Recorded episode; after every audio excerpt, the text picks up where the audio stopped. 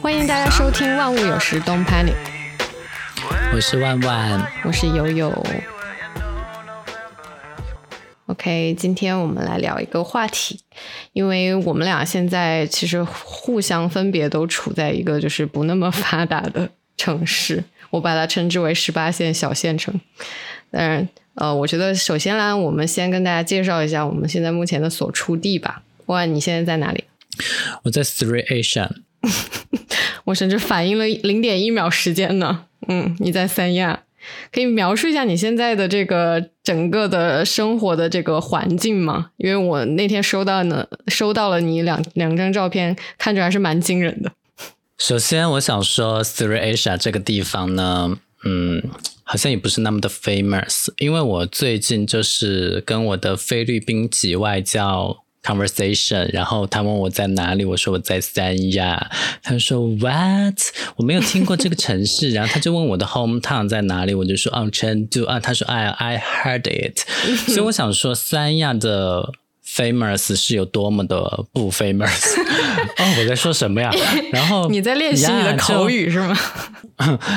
对啊，然后我就想说三亚这么不出名吗？他。没有，并没有像普吉岛那样人尽皆知，是不是？OK，fine。就这个事情，我也问过一些外国友人的，就是关于在国际上面，就是三亚到底出不出名这个事情。因为对于国人来说，就中国人来说，它其实是一个可以说是唯一可以选择的国内可以去到一个海岛，有一些海滩体验的这样的一个地方吧，算是吧，就是比较知名的。但是对于那个国际友人来说，可以选择的海滩实在是太多了，就是包括中国的邻居啊什么的，泰国呀等等的，就是随便拿出来一个岛，嗯，没有在这里没有侮辱中国海岛三亚的意思啊，嗯，但是随便拿出来一个，就是可能泰国或者是什么，嗯，还有什么印尼之类的一些地方，它可能在旅游业上面的宣传比较做的比较重视一点吧，就大家可能比较听说过那些地方，而非中国三亚。所以，嗯，这是一个我们自己觉得三亚很出名，但是在国际放到国际上来看的话，其实嗯，并不。然后我想说，刚刚友友提到了十八线小县城，嗯，我其实之前一直觉得三亚如果不是二线，至少也是三线，而但是呢，它在旅游业里面一定是第一线，就是顶级的一线的旅游城市。But 我真的要过来生活的时候，发现这边真的是一个零售荒漠，就是很多知名品牌在这里都没有，比如说没有优衣库呀，然后也没有无印良品。如果说我们三亚人，你们三亚人了，已经是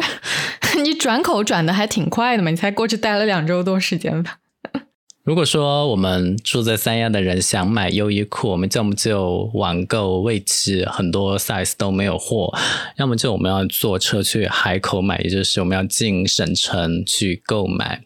呀，就非常的 uncomfortable。我可能不太了解三亚这个城市啊，就是我我们对它的了解可能都是浮于表面的。作为游客的这种认知跟体验，就是我只知道它有什么湾，它有什么湾，然后什么湾大概有一些什么知名的酒店，它的海滩是怎么怎么样的。那它作为一个实实在在生活在那里、居住在那里的人来说，它作为一个城市来说，它到底是怎么构架的？它跟海口的关系是怎样的？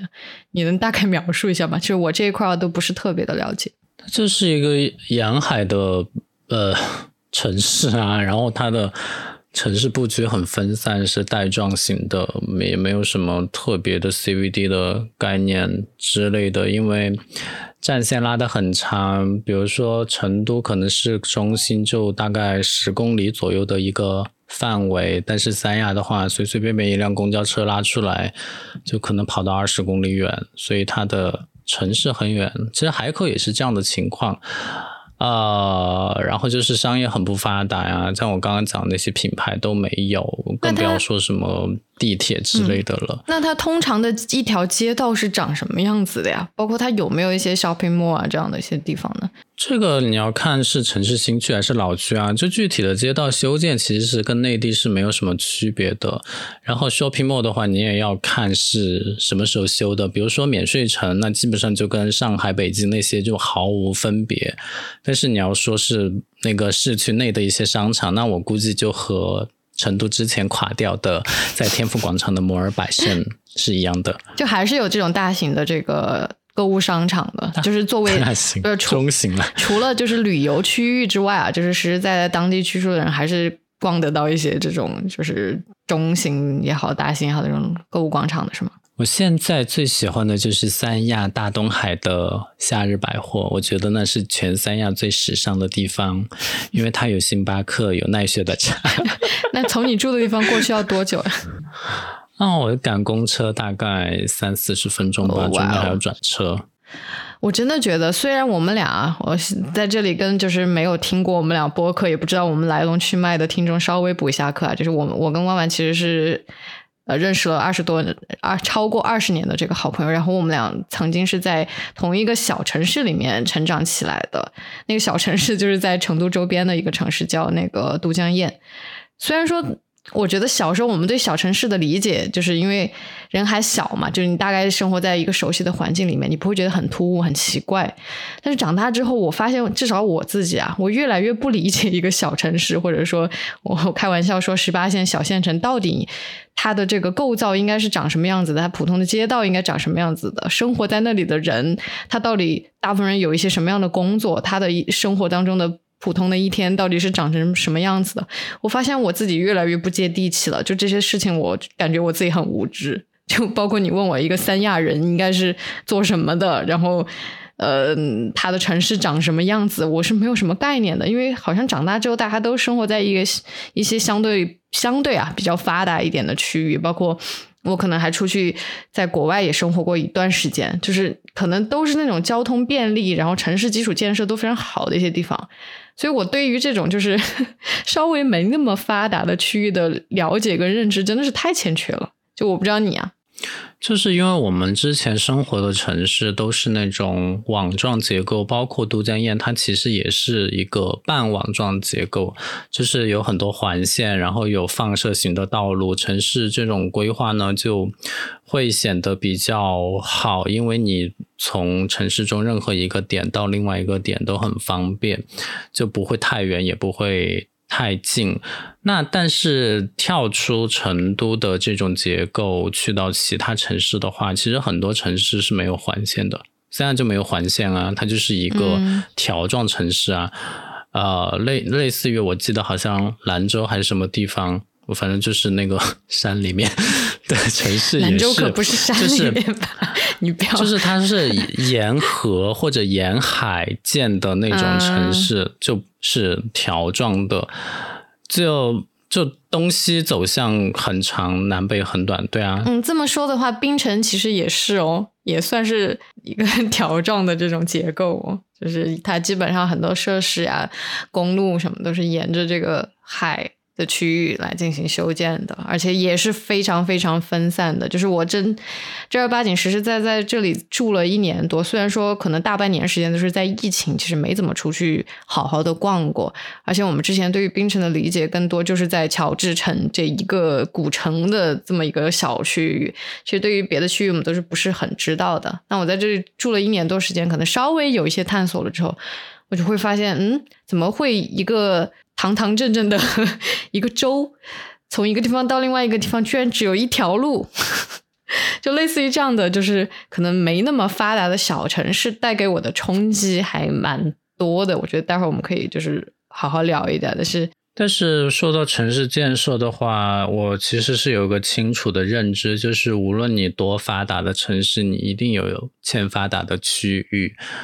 我们之前去曼谷的时候，只要离开了 Icon Siam 那一块儿，就马上进入了农村。然后我当时我那个正在交往的对象，他就说：“你看你带我来的曼谷是什么鬼地方，这么的不发达？我以前在广州可是高楼林立呢。但其实广州还不是一样，你只要去到北京路那附近，还不是跟 这个也不能说，就是还不是有低矮的楼房。”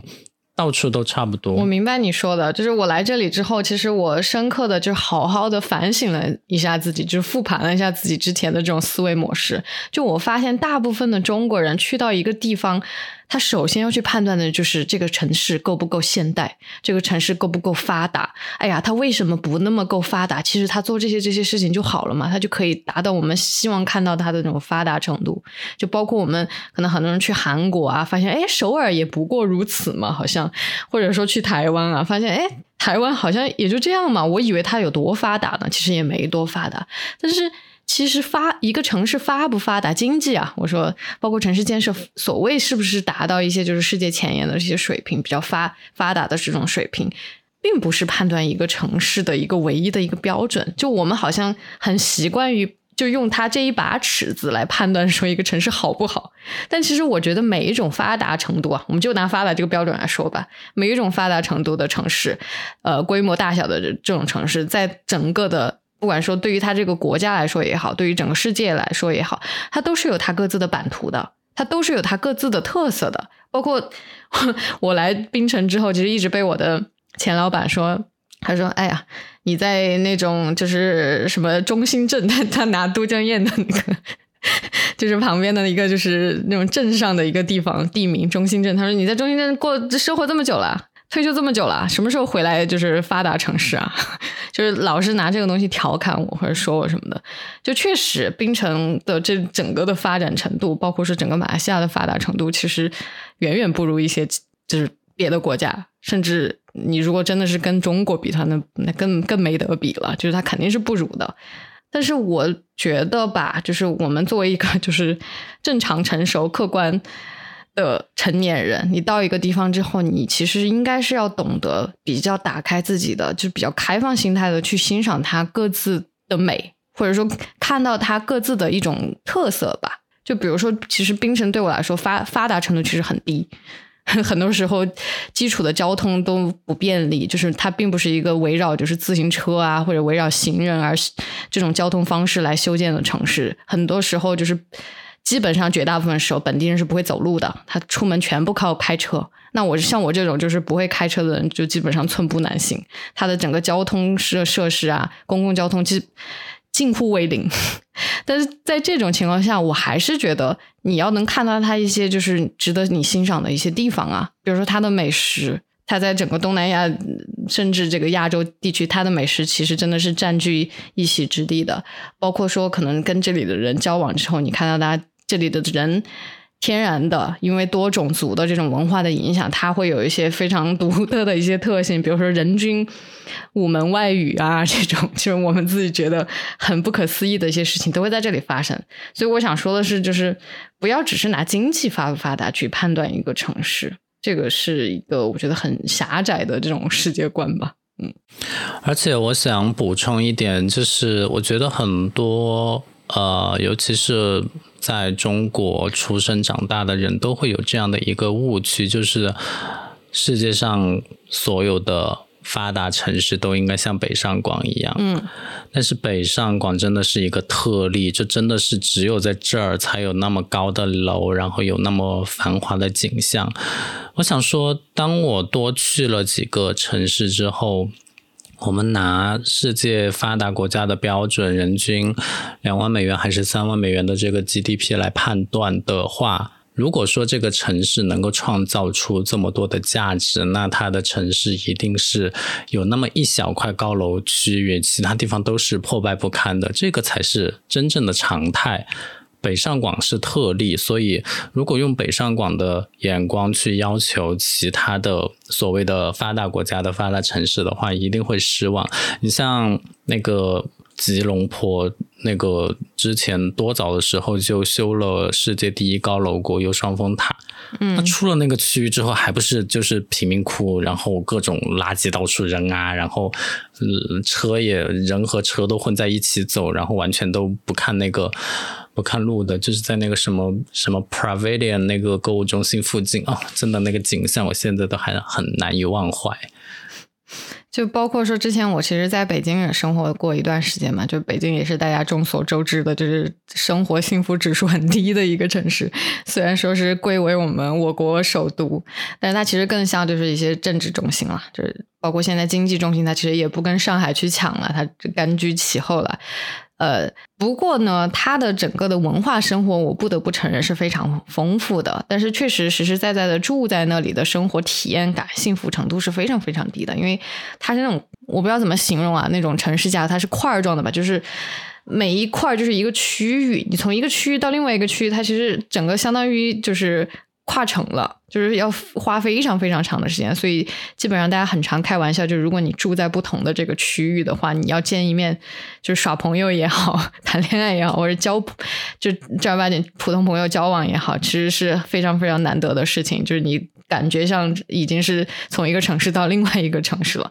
包括说他在每个区域里面，我不知道一些可能就是比较新秀的区域会好一点。我之前可能很多时候住在是比较中心的区域，就是胡同区，因为我。自己作为一个游客或者外地人的这个角度，我就是觉得我要住的话，就应该住最有那个城市特色的这个区域，所以我很多时候就会会选择住在胡同。然后胡同其实是一个非常不方便的这个居住环境的，因为里面其实很多时候包括厕所的一些就是基础的一些呃设施，包括洗澡干嘛干嘛，因为它全是那种老房子嘛。所以它其实是非常不非常非常不方便的，包括说你如果住在一些比较现现代的这种楼里面啊，居民楼里面，或者说现代的这种摩登的那种楼里面，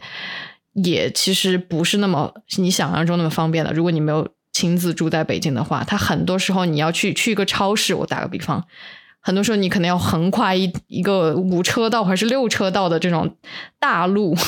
你要跨它，你就觉得你真的是好像跨越了很重重障碍，去到一个可能方圆多少里以内唯一有的一间大型超市，你去那那里买东西，就很多时候你的体验都是这种的，因为它整个城市的这个建设是基于它是一个政治中心，并且是一个呃。可能中国历史上非常非常非常知名、闻名已久的这样的一个历史型的这种城市，所以它很多建筑其实是不能拆的，包括它的构造是不能被打破的，不能根据现代人类的这种需求去改变它的，所以它其实是很不方便的。所以可能对于一些就是没有没有真实在北京这种首都城市居住过的。人，我先打破一下这种泡泡。而且我觉得北京之所以让人感觉到非常大。是因为它本来就很大，虽然表面上它是一个城市。你为什么讲了一句正确的废话？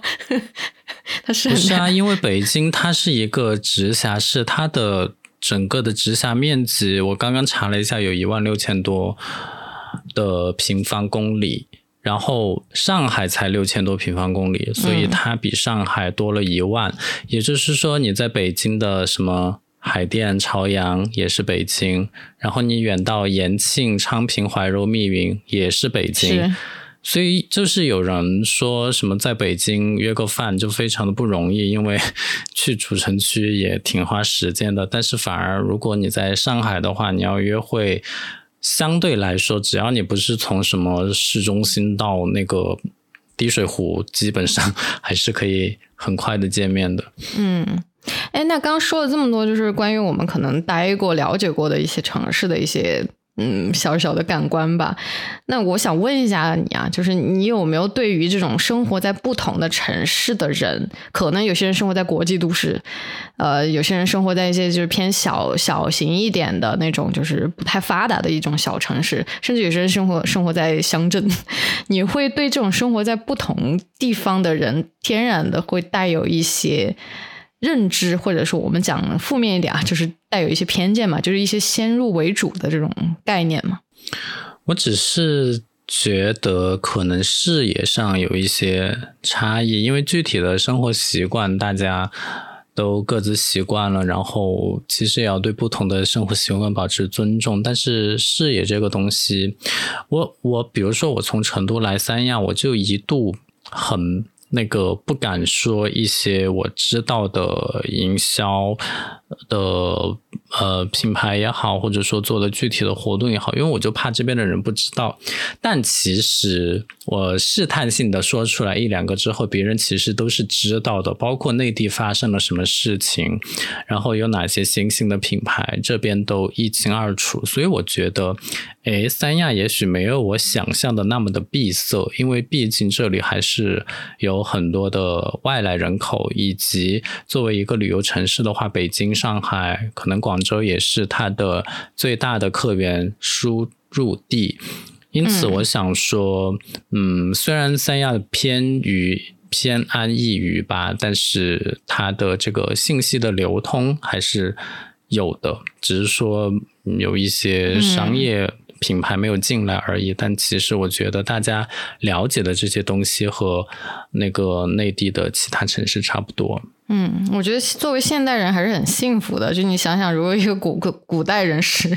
就是你在就是城市与城市之间并没有那么大的流动性的时候，包括也没有互互联网这种就是打开你这种看世界的眼光格局的这种工具的时候，你其实是很难所谓就是打开自己的格局，保持自己的这个视野开阔的。但我们现在其实有非常非常多的方式去打开我们的视野了。其实你一网在手。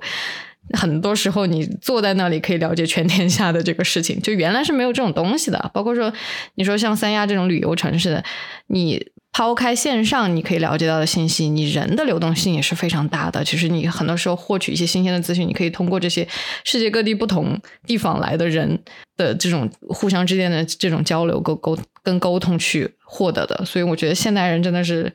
还是蛮蛮幸运的。包括说我之前可能也会有一些这种。偏见吧，就觉得好像，特别是看到这种我们从这种小城市出来的人，呃，人哈，可能我们俩现在都不在我们曾经待过的那个小城市了。就我自己会，原先的我哈，会觉得说，哎，你如果选择选择一个待在你出生并且上学成长的这种城市，选择。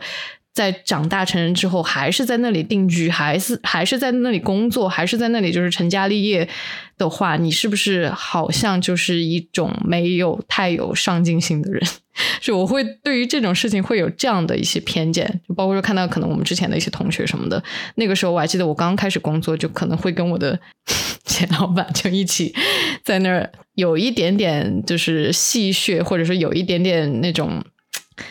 有点可惜的，在聊这些人，就会说：“哎呀，你看这个人可能年纪轻轻的就选择在这种小城市生活了，就好像耽误了他的这种可能曾经的聪明才智，然后没有选择一条发展路径更好的这种在大城市里面打拼，然后创造自己的机会，创造创造自己的商业帝国等等，就没有选择这种好像就是现代人看起来比较成功的一些范式，比较成功的一些路径去。”过完他的一生，那个时候就会对这样的人会有一些偏见，就觉得这样是不好的，这样是没有上进心的，这样是没有追求的。但我现在想想，其实真的不应该用这种眼光去看待他们。就是不管是你曾经在大城市打拼过，最后选择可能回到自己的家乡去居住，选择一些比较小的一些城市去居住居住，还是说你可能一开始就选择在自己的所居住地呃出生地。呃，过完你的一生，我觉得这两种无外乎就是不同的人生选择罢了。包括我不知道你知不知道，前前两天好像有一个新闻，就是说，嗯，有一个女生好像是也是参加就是一档播客的录制，然后在里面就说自己可能花了一点五。呃，一万五就在一个叫鹤岗的这个城市，小城市啊。虽然说后面官方跑出来说啊，我们是中等城市，就是买了一套房子一万五，然后就可能选择从大城市退下来，然后回到这样的一个小城市里面去生活居住。我不知道你知不知道这个事情啊？我知道啊。就是鹤岗的房价很低，当然我知道的没有一万五那么便宜啊。呃，我知道的信息是八万块，不过我觉得也差不多了。八万块买一套房，嗯，一万五能差到哪儿去呢？对，面积小一点之类的。嗯，就我就想说，就是其实现在因为人的流动性很大，并且说你看世界的这个视角跟眼光。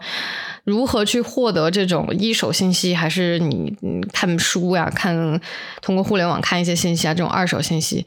方式是非常非常多的。就是你给可以给到自己的这种人生选择，其实也是大大的，就是比起可能之前的我们要拓展了非常非常多。所以不管你做什么样的这个选择，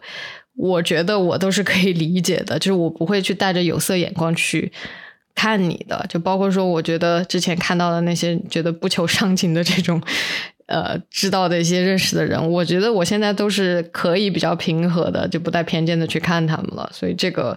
也算是我个人的一个 成长吧。包括我可能自己也选择现在居住在一个其实挺小的这样的一个城市。我觉得，嗯，其实也不代表我一辈子就这个样子啊。可能我未来还会再发生什么新的变化呢？谁也是谁也说不定这个事情。所以走一步看一步喽。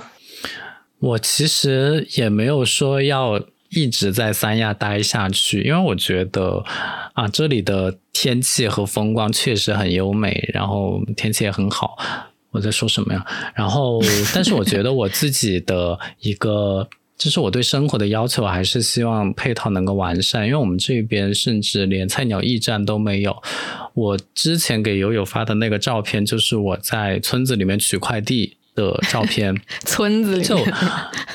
就真的，他快递送不到我楼下，他就默认给我投到了附近的一个村子，走路可能要十五分钟，我要骑个电瓶车去领，单程要五六分钟那样。那我问你哦。就是你在去到三亚之前，就我们好像去聊里有有提到过这个问题啊。之前在某一期的播客里面，就是你在去到三亚之前，对他的这个预期或者说幻想，跟你现在实实在在在那儿居住了，虽然不到一个月时间吧，可能还没来得及探索完它，但是也有两三个星期时间了。你对他的现在实实在在的认知，你觉得之间是有比较宏大的这种差距吗？甚至可能会影响你未来？几年内是不是还要继续选择在那里工作生活？会影响这件事情吗？三亚就配套就很差呀。我其实之前我来的时候我就搜过这边的一些生活配套配套，但是因为我在中国嘛，你知道中国最发达的是什么？就是网购。然后我想说啊，只要我可以网购，那就都 OK。但殊不知，我来了之后才知道，也不是说网购就可以解决所有的问题。你收取快递这些。也是问题。当然，我不是说这边完全一家菜鸟驿站都没有啊，还是有的，只不过分布的非常少。你像我在成都，基本上我们那个街区就是一个十字路口，四个小区，每个小区都有自己的菜鸟驿站。我在这边，我竟然可能几几几十平方公里才有几个菜鸟驿站，就几个社区线。这些是你完全之前没有预期到的情况吗？我。找工作之前我是不知道的，我找到我拿到这边 offer 之后，我就开始查这些信息的时候，我就发现了这些呃不便利的生活设施。所以我之前其实就有问过你。就是你实实在在的在这里居住，作为一个居民的这个体验，肯定跟你之前虽然说你可能来过无数次三亚了，但是总归还是作为游客的视角在看这个城市，是肯定是完全不一样的。有些时候你可能甚至也知道，就是你理论上知道，哦，它是一个不那么发达的城市，然后基础配套啊设施不那么健全，你可能理论理论上知道这个事情，但你实实在在在这里生活下来了。实实在在影响到你每一天的生活了，那个感觉跟那个体验还是完全不一样的。之前只是概念，现在是每天的体验。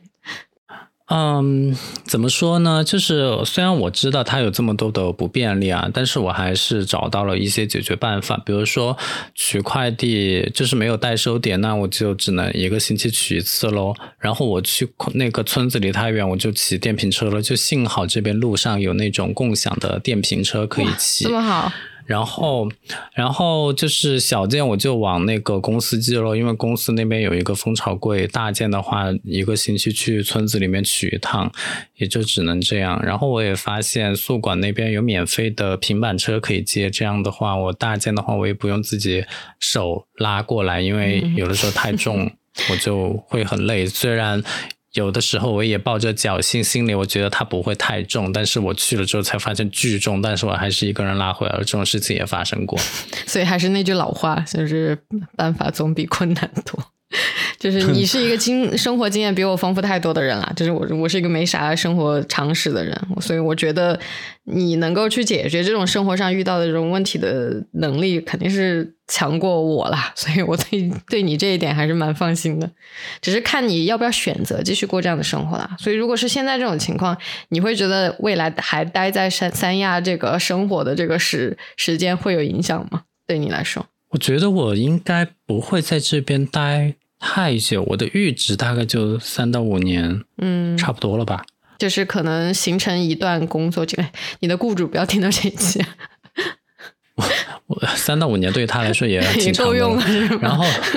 对啊，然后我下一站我其实还蛮想去上海的，虽然它太冷了，但是上海有我非常想加入的品牌。我不知道啊，就是我可能在这个地方先历练一下吧，希望能做出一些我们的万。万，我们的万万已经打开了他的这个，就是至少国内的视角了，已经愿意走出第一步，就是搬离成都这件事情了。未来的前途无限哦，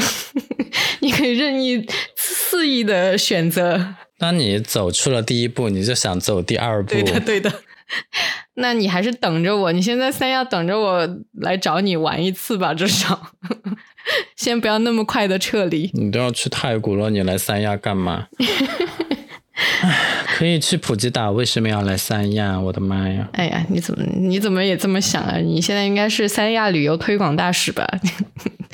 应该好好的推广一下。我是我，我其实我的呃想法很简单，就是我是来这边生活的，包括我其实现在住的这个临时的居所啊，理论上来讲，人们一般不会花重金来打造一个临时居住的地方，但是我想说，我购买的这些家具家电，我只要能用个三个月、四个月。我其实也是开心的，因为之前就是那个吸顶灯真的很昏暗，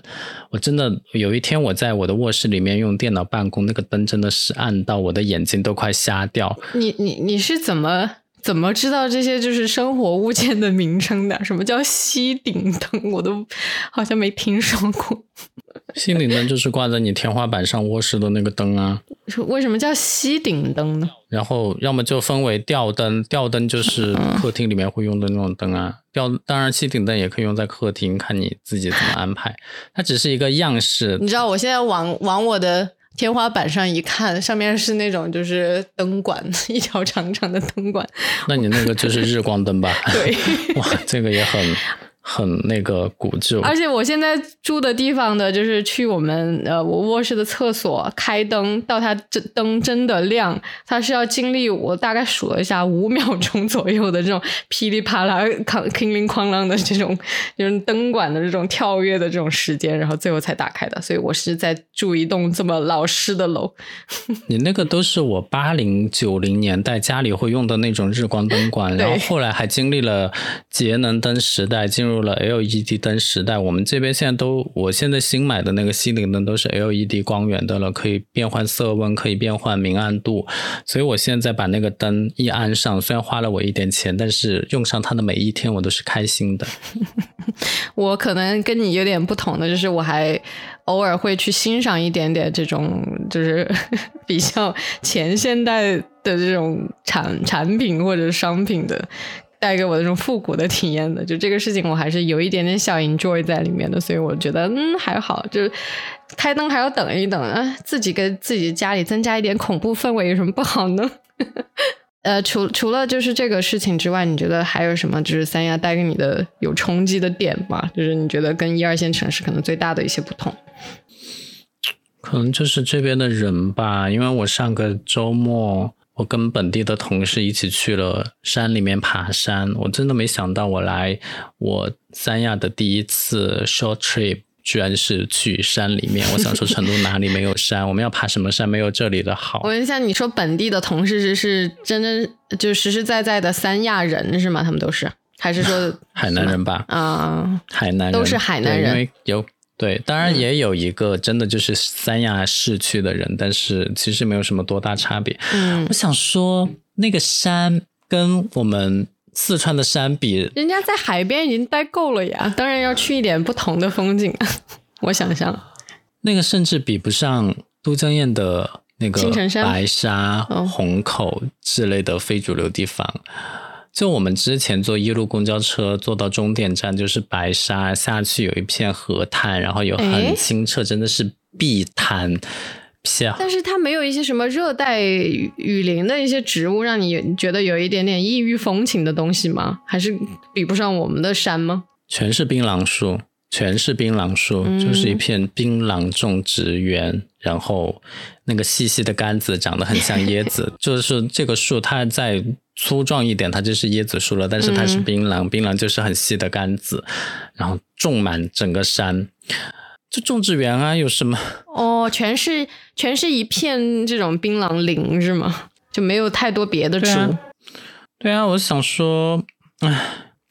但我也不能说别人种植业不好，但是我就是也很。也就是也没有很 surprise 的感觉，嗯，就是可能真的让我能够 surprise 的，就是湛蓝的海水吧。我其实还蛮想再去一次蜈支洲岛的，因为我有那次爬到它的龟背顶，好像是叫这个名字，就是它最高点的地方，往下望，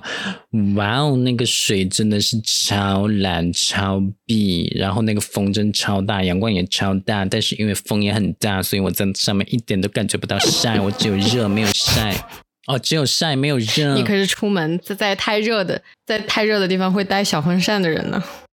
哦，风扇真的是只有我会带，就哪怕我去中东那种热到死的地方，全迪拜。对，就你这个形象出现在你的海南人同事的这个人群当中，会不会显得太、太、太？那个什么鹤立鸡群，就你形象太不一样了。对，我就是一只白化人类走在 海南人当中。海南海南人真是我想象中那种肤色黝黑，然后可能皮肤状况没那么好，因为他可能晒的比较多。呃，头发的颜色可能有一些也相对比较浅一点，这种形象吗？还是我这是又是我的偏见了？嗯，就是那种偏东南亚人的。当然没有那么黑啊，就是人家的黑是健美的黑，健康的黑。没有，这里的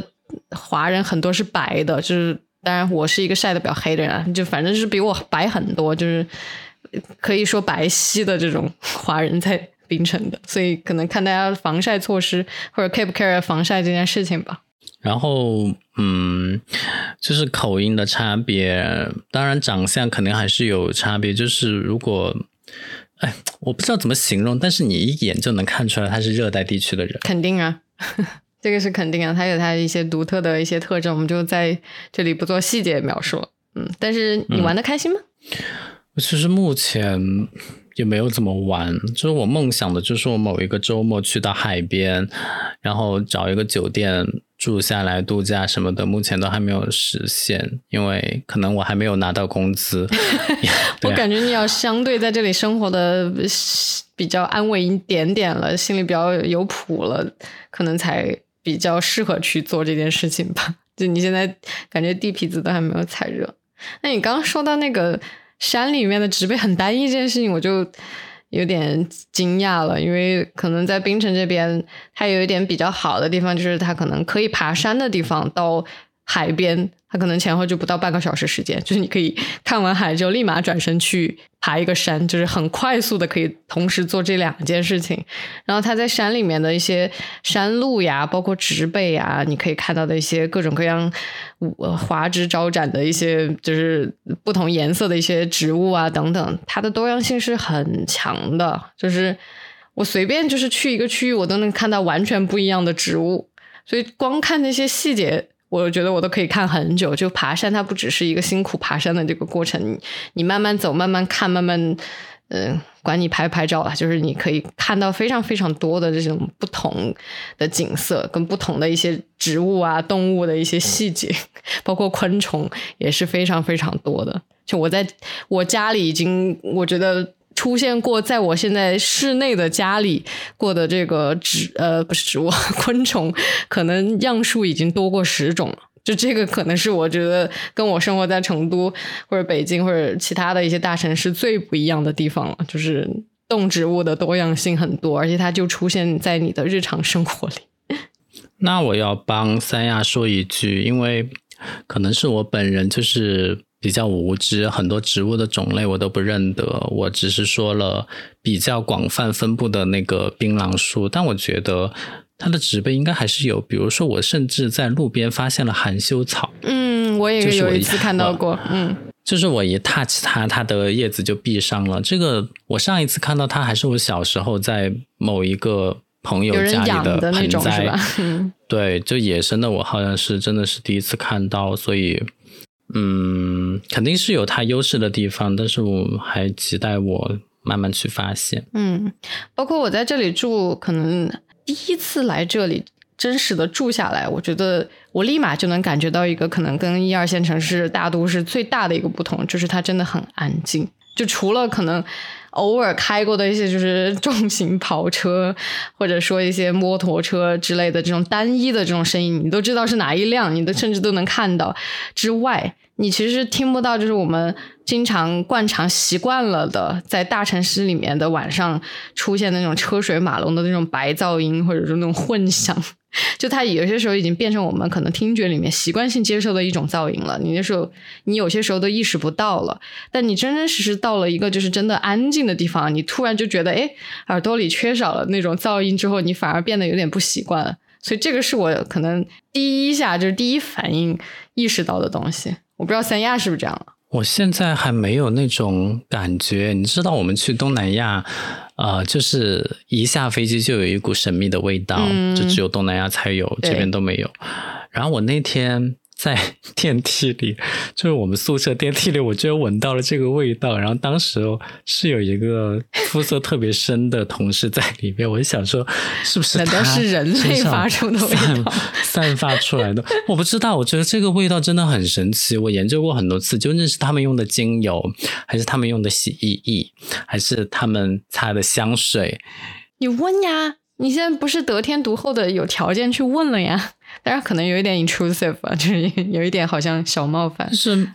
我肯定不会问别人本人了。但是我后来在京东上买商品的时候，我在好像是威露士旗下的一个柔顺剂品牌，就是用完之后会散发类似的味道，所以我目前偏向于认为这个味道是他们洗衣液的味道。洗衣液，洗衣液，对啊。对啊，我是台湾人，你们忘了吗？够了你，各种议题，嗯。这个在这里跟就是可能不知道我们在说什么的这个听众稍微形容一下，就是我跟万万去到一些东南亚的这个国家，最最让我们心醉沉迷，然后觉得第一印象最好的一个点，就是我们一旦走出下飞机之后，走出那个机场，第一秒钟闻到的那种独有的东南亚才有的独特的这个味道，是最让我们沉醉的。它包含了什么呢？就是。除了刚刚那个呃万万的那个理论分析之外啊，我自己觉得它可能是有那种亚热带的那种，哎，是不是亚热带？不是东南亚的这种独特的气候，空气里面的这种湿度，再加上它周围环境里面的这种植被，可能热带植物发散发出来的各种各样这种很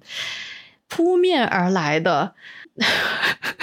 我现在硬要想形容，形容不来哎，就是很让人觉得。立马处身于这种啊炎热的、湿润的感觉，有什么事情要发生的这种东南亚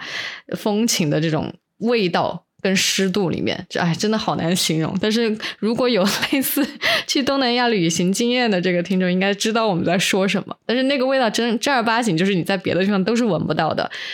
呃，即便我在马来西亚这边来，我都没有闻到这个味道，所以我真的不知道是不是所有东南亚国家都有，还是一些独有的、可能特有的一些国家才有的一些味道。槟城应该有吧？槟城没有吗？我是槟城偶尔闻到过，我是偶尔可能在街头，或者说